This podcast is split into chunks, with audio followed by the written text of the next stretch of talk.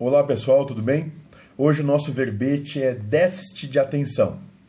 E foi feita a seguinte pergunta para o pai Joaquim: O déficit de atenção melhora a capacidade de sentir e expressar os sentimentos, mas prejudica a capacidade de prestar atenção?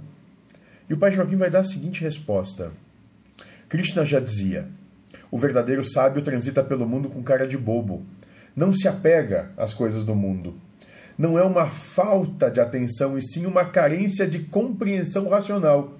Eles estão vivendo as suas provas, então diga: eu sou assim e daí. O que presta atenção não deve julgar o outro que não presta atenção. Mas isso não atrapalha em nada os estudos, pois o raciocínio é dado pelos espíritos fora da carne. Aprenda a viver com isso com felicidade. O que importa é como você vivencia os acontecimentos e não eles. E aí não importa se é raciocínio, ato, palavra ou audição. Bom, aqui o que ele se refere, pergunta 459 do Livro dos Espíritos, né? Onde o Espírito da Verdade vai dizer que todos os nossos pensamentos são dados. André Luiz corrobora isso, se eu não me engano, no livro Mensageiro, ele vai falar exatamente a mesma coisa, que nós temos que trabalhar um, um, o segundo pensamento e não o primeiro. Né? Então, o mais interessante aqui é compreender que tudo que nós percebemos é fruto de perfeição. Então, ninguém tem déficit de atenção.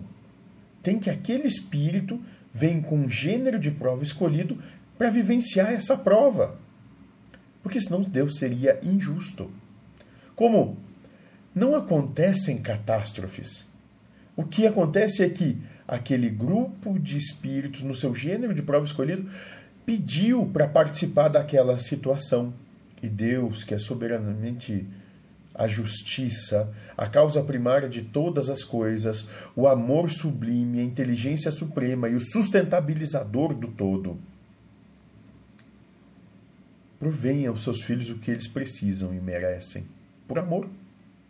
Sabe, nós temos uma capacidade de visão muito estreita do todo que acontece porque para o espírito a compreensão se dá através da eternidade do que é infinito.